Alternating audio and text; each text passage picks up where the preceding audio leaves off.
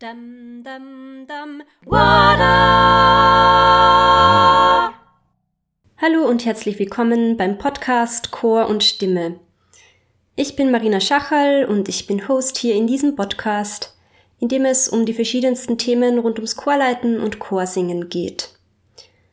Wenn du einen Chor leitest oder wenn du in einem Chor singst, dann ist dieser Podcast genau für dich gemacht und ich freue mich, dass auch, dass du auch heute wieder mit dabei bist. In der letzten Folge haben wir uns damit beschäftigt, wie wir neue Sängerinnen und Sänger motivieren können, in unseren Chor zu kommen. Ich habe mit dir zehn Ideen geteilt, wie wir Sängerinnen und Sänger für unseren Chor motivieren könnten, beziehungsweise wie wir neue Sängerinnen und Sänger für uns, fürs Chorsingen überhaupt begeistern könnten. Die heutige Folge ist eine Fortsetzung zur letzten Folge. Warum sollten SängerInnen genau in deine Chorgemeinschaft, in deinen Chor kommen und nicht in einen anderen? Und wieso sollten sie dann auch bleiben? Da spielen viele verschiedene Parameter eine Rolle. Wir werden uns heute damit beschäftigen, welche äußeren Bedingungen eine Rolle spielen könnten, dass sich neue Sängerinnen und Sänger angesprochen fühlen und dass sie nach dem Schnuppern bleiben möchten. Ich habe mich dazu auf vier äußere, also äh, auf vier nicht musikalische Parameter konzentriert, nämlich auf den Probenort, auf die Ausstattung des Chores, auf den Probenzeitpunkt und auf die Organisation deines Chores und ja, ich freue mich schon drauf, meine Gedanken dazu mit dir zu teilen. Ich hoffe natürlich, dass wieder einige interessante Denkanstöße für dich mit dabei sind und dass du dir aus dieser Folge einiges für deine Praxis mitnehmen kannst. Wenn du noch weitere Ideen dazu oder auch Fragen hast, melde dich gerne bei mir. Schreib mir dazu einfach an mail at marinaschachal.at oder komm in meinen Newsletter-Verteiler unter marinaschachel.at slash newsletter.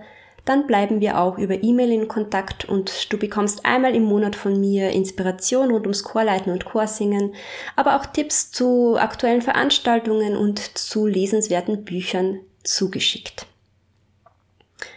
Aber jetzt legen wir gleich mal los mit dieser Folge, in der wir uns damit beschäftigen, welche äußeren Bedingungen wir peu à peu verbessern können, so dass Sängerinnen und Sänger sich in unserem Chor wohlfühlen und dass sie bleiben möchten. Dum, dum, dum, ja, die Versuchung ist groß, gerade jetzt, äh, sagen wir nach Corona, wo wir über so einen langen Zeitraum so viele freie Abende hatten, dass, dass man sich denkt, hm, ein Abend auf der Couch vor dem Fernseher, ja, das ist eigentlich auch ganz fein und gemütlich. Soll ich jetzt wirklich wieder in die Chorprobe gehen oder doch lieber daheim bleiben und meine Lieblingsserie schauen? Wie schaffe ich es als Chorleiterin, wie, wie schaffen wir es als Chorgemeinschaft, dass die Sängerinnen und Sänger eben nicht der Versuchung Fernseher erliegen? Und wie kann es uns gelingen, dass, dass sie trotz der vielen Versuchungen, die es heutzutage gibt, trotz der großen Konkurrenz für die Abendgestaltung, dass sie regelmäßig zum Chor kommen? Da gibt es natürlich viele Parameter, die für den Chor sprechen können.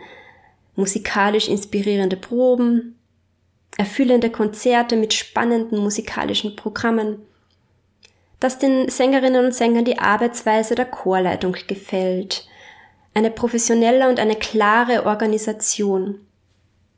Und dass der Chor ein lebendiger Treffpunkt ist, mit Leuten, die man mag, die einem ans Herz gewachsen sind, äh, mit denen man Spaß hat und schon viel erlebt hat, Leute, die man einfach immer wieder gerne sieht und mit denen man viele musikalische und auch nicht musikalische Erlebnisse teilt.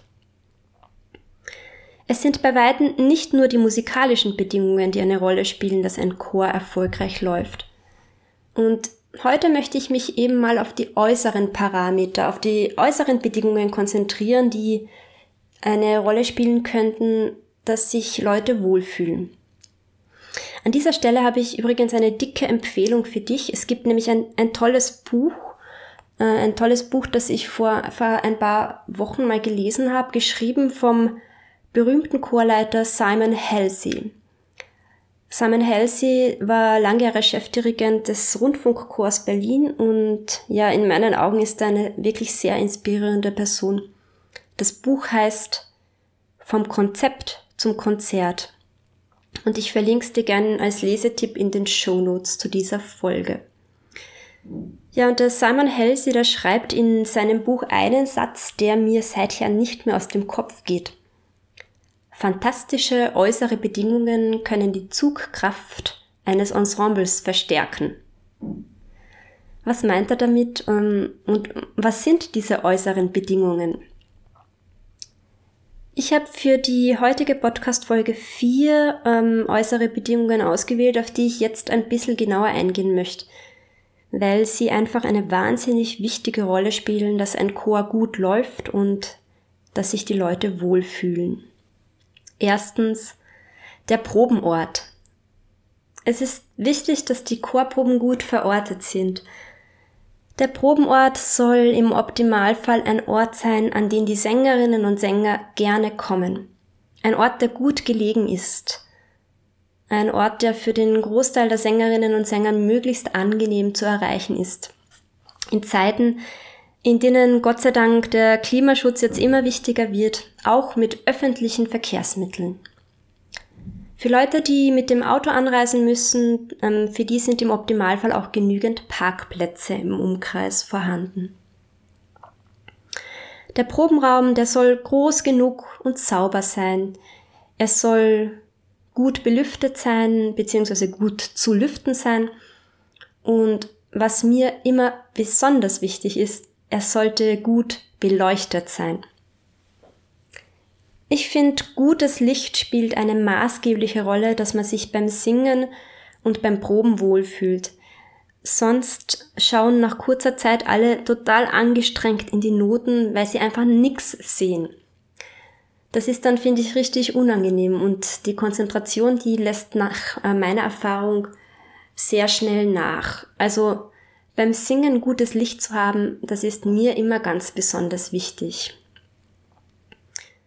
Was wir auch nicht unterschätzen dürfen, essentiell für einen guten Probenort sind auch geöffnete und gepflegte Sanitäranlagen. Am besten sollte sich jemand zuständig fühlen, vor Probenstart noch einen kurzen Kontrollblick zu machen. Ist alles aufgesperrt und in einem ordnungsgemäßen Zustand? Ja, die Suche nach einem guten Probenlokal ist schwierig, ähm, oftmals auch langwierig. Im Optimalfall erfüllt der Probenort alle Punkte, die ich gerade genannt habe. Und er kostet wenig oder am besten gar nichts. Die eierlegende Wollmilchsau quasi. Ich bin selbst für meinen Chor immer noch auf der Suche nach einem geeigneten Raum, wo wir langfristig bleiben könnten. In Corona-Zeiten, da ist das Ganze nochmal interessanter, weil der Raum noch um einiges größer sein sollte, damit sich alle wohlfühlen. Ich habe mich dazu entschlossen, jetzt erstmal in einer Kirche zu proben, damit wir jedenfalls genügend Platz haben. Wir haben das Glück, dass wir diese Probenräumlichkeit kostenlos nutzen dürfen. Ja, und als Dankeschön übernehmen wir die musikalische Gestaltung eines Gottesdienstes. Auf der Suche nach einem bestens geeigneten Probenraum, da lohnt es sich, glaube ich, geduldig zu bleiben, die Ohren offen halten, mit vielen Leuten drüber sprechen, weil viele Leute haben viele Ideen.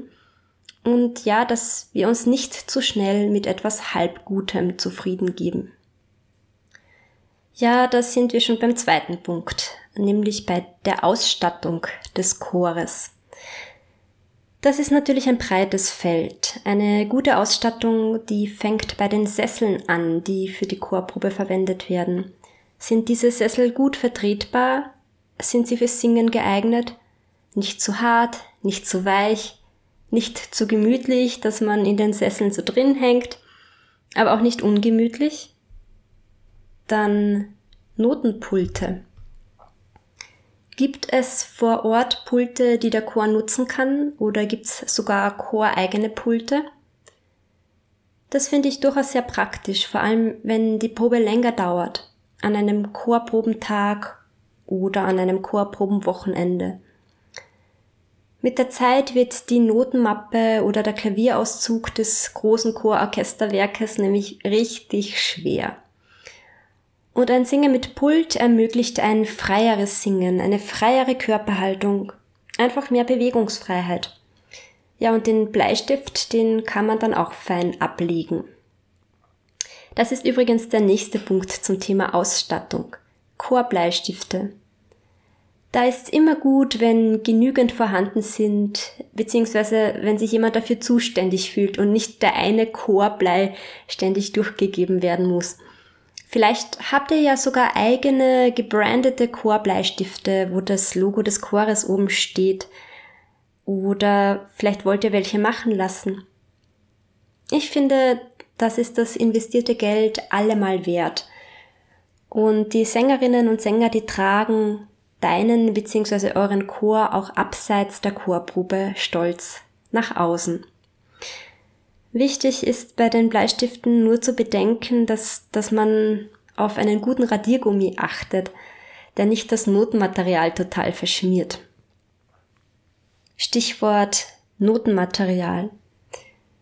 Das ist in meinen Augen einer der wichtigsten Punkte betreffend eine gute Ausstattung. Ich finde, die Liebe zur Musik, die, die muss man auch den Noten ansehen. Das bedeutet, keine lieblosen und kaum lesbaren Kopien von Kopien von Kopien verteilen, sondern Wert auf gutes Notenmaterial legen, aus dem man gerne singt.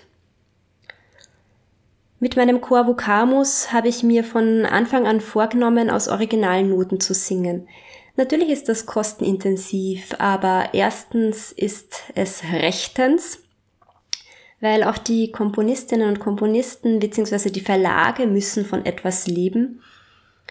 Und zweitens bin ich zu 100 Prozent davon überzeugt, dass gutes und qualitätvolles Notenmaterial einen großen Einfluss auf die Qualität des Gesanges hat. Was man im weitesten Sinne auch zur Ausstattung zählen kann, was aber natürlich schon weit in den musikalischen Bereich hineinspielt, ist, eine Korrepetitorin oder einen Korrepetitor zu haben, der oder die die Chorleitung am Klavier unterstützt.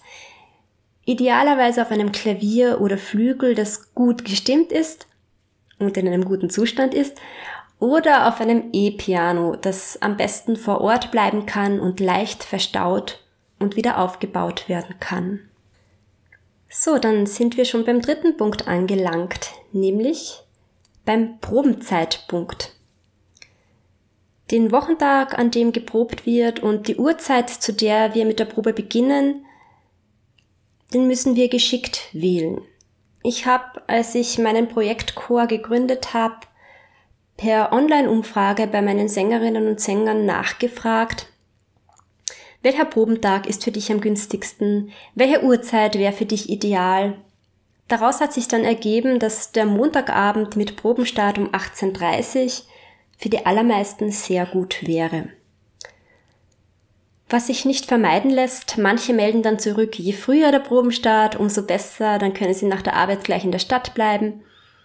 Andere haben eine weite Anreise und würden lieber erst so spät wie möglich proben. Also allen kann man es nicht recht machen. Man muss sich schlussendlich auf einen Kompromiss einigen. Aber was man zum Beispiel tatsächlich bedenken kann, wenn Leute mit den Öffis anreisen, zum Beispiel mit dem Zug, gibt es eine gute Verbindung, sodass diese Leute den Probenstart gut erreichen können und dass sie dann nach Probenende nicht ewig auf die nächste Verbindung warten müssen, und wenn du so wie ich einen Projektchor leitest, kannst du zum Beispiel auch darauf schauen, dass du die Probenphasen möglichst intensiv und kompakt hältst. Ähm, denn Sängerinnen und Sänger, die in Projektchören singen, für die ist gerade diese Kompaktheit attraktiv. Ja, und nicht zuletzt hat jeder Chor seine speziellen Bedürfnisse. Wenn ich zum Beispiel mit einem Seniorinnenchor oder mit einem Kinderchor prob, dann werde ich versuchen, die Probenzeit früher anzusetzen, sodass die Sängerinnen und Sänger bei Tageslicht hin und wieder heimkommen können. Ja, und zum Abschluss noch ein ganz wichtiger Punkt, der vierte Punkt, nämlich die Organisation. Eine gute Organisation, eine gute Kommunikation und klare Regeln spielen eine wesentliche Rolle, dass sich SängerInnen in einer Chorgemeinschaft aufgehoben fühlen und fallen lassen können. Ich finde, die Sängerinnen und Sänger müssen das Gefühl haben, es ist für alles gesorgt. Ich brauche einfach nur zu kommen und zu singen. Das bedeutet, jede Sängerin, jeder Sänger bekommt gut, effektiv und vor allem auch rechtzeitig alle wichtigen Infos, die sie oder er vorab benötigt. Dazu gehören zum Beispiel Infos zu den Aufnahmemodalitäten, Infos zu den Mitgliedsbeiträgen, alle wichtigen Projektinfos mit Proben und Aufführungsterminen oder zum Beispiel auch Werbematerialien zum Weiterleiten für Konzertbewerbungen und so weiter. Dafür ist die Chorleitung in Abstimmung mit dem Chorvorstand zuständig. Manche Chöre haben sogar eigens einen Chormanager oder eine Chormanagerin, der oder die den organisatorischen Part betreut, um der Chorleitung weitestgehend den Rücken frei zu halten. Ich selbst, ich bin in meinem Chor momentan noch Obfrau und Chorleiterin und Chormanagerin in Personalunion. Also ich kümmere mich um das Allermeiste selbst. Ich muss dazu sagen, ich, liebe es einfach gern und gut zu organisieren. Ja, aber auf die Dauer möchte ich mich hier gern ein unterstützendes Netzwerk aufbauen, damit ich mich mehr und mehr auf die musikalischen Tätigkeiten konzentrieren kann. Simon Halsey, ähm, der gibt in seinem Buch den Tipp, so viele Aufgaben wie möglich an so viele Chorsängerinnen und Chorsänger wie möglich zu delegieren. Die meisten Leute, die sind ja intrinsisch motiviert, dass sie gern helfen wollen. Und außerdem stärkt das Gefühl, gebraucht zu werden, auch ihr Zugehörigkeitsgefühl zum Chor. Ja, und wie wir alle wissen, Aufgaben gibt es in so einem Chor unzählige zum Verteilen. Vom Sesselstellen am Beginn der Probe übers Akquirieren von Sponsoren bis hin zur Betreuung der Chor-Website und so weiter. Vielleicht könnte es ja interessant sein für dich und deinen Chor, die Berufe der Sängerinnen und Sänger zu erfragen. Meist weiß man gar nicht, was die Leute abseits vom Chorsingen eigentlich so tun. Und vielleicht kann auch der Chor vom jeweiligen Wissen und von den Kompetenzen der Sängerinnen und Sänger profitieren. Ja, und mit diesem vierten Punkt, mit der Organisation im Chor, bin ich schon am Ende der heutigen Folge angelangt. Ich möchte zum Schluss die vier äußeren Bedingungen, über die ich gesprochen habe und die, finde ich, eine, eine wesentliche Rolle spielen, dass sich deine Sängerinnen und Sänger im Chor wohlfühlen und bleiben möchten, noch einmal kurz für dich zusammenfassen. Du kannst Wert legen auf erstens einen guten Probenort, an den die Leute gerne kommen. Wichtig ist vor allem, der Raum ist groß genug und sauber, es gibt gutes Licht, die Sanitäranlagen sind aufgesperrt und geputzt. Zweitens. Dein Chor ist gut ausgestattet. Das reicht von geeigneten Sesseln über gutes Notenmaterial bis hin zu Notenpulten und Chorbleistiften. Drittens. Der Probenzeitpunkt ist gut gewählt und sowohl der Probentag als auch die genaue Probenzeit wird bei Bedarf flexibel an die Bedürfnisse des Chores angepasst. Viertens.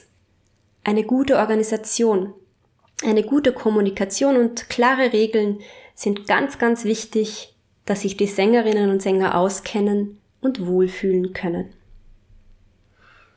Ja, und mit dieser Kurzzusammenfassung bin ich fertig für heute und ich hoffe, dass diese Folge wieder interessant war für dich und du ein paar Ideen für dich mitnehmen kannst. Wenn du Fragen, Ideen, Wünsche hast, vielleicht ähm, auch Ideen zu neuen Podcast-Folgen, melde dich sehr gerne bei mir. Ich freue mich von dir zu lesen. wenn du auch Ideen und Erfahrungen zu diesem Thema hast, über die du gern berichten möchtest. Melde dich dazu am besten per E-Mail bei mir unter mail.marinaschachal.at. Wenn du möchtest, kannst du gern auch in meinen E-Mail-Newsletter-Verteiler kommen, dann bleiben wir auch so in Kontakt und ich melde mich einmal im Monat bei dir mit Inspiration rund ums Chorleiten und Chorsingen. Dazu kannst du dich einfach anmelden unter marinaschachal.at slash newsletter.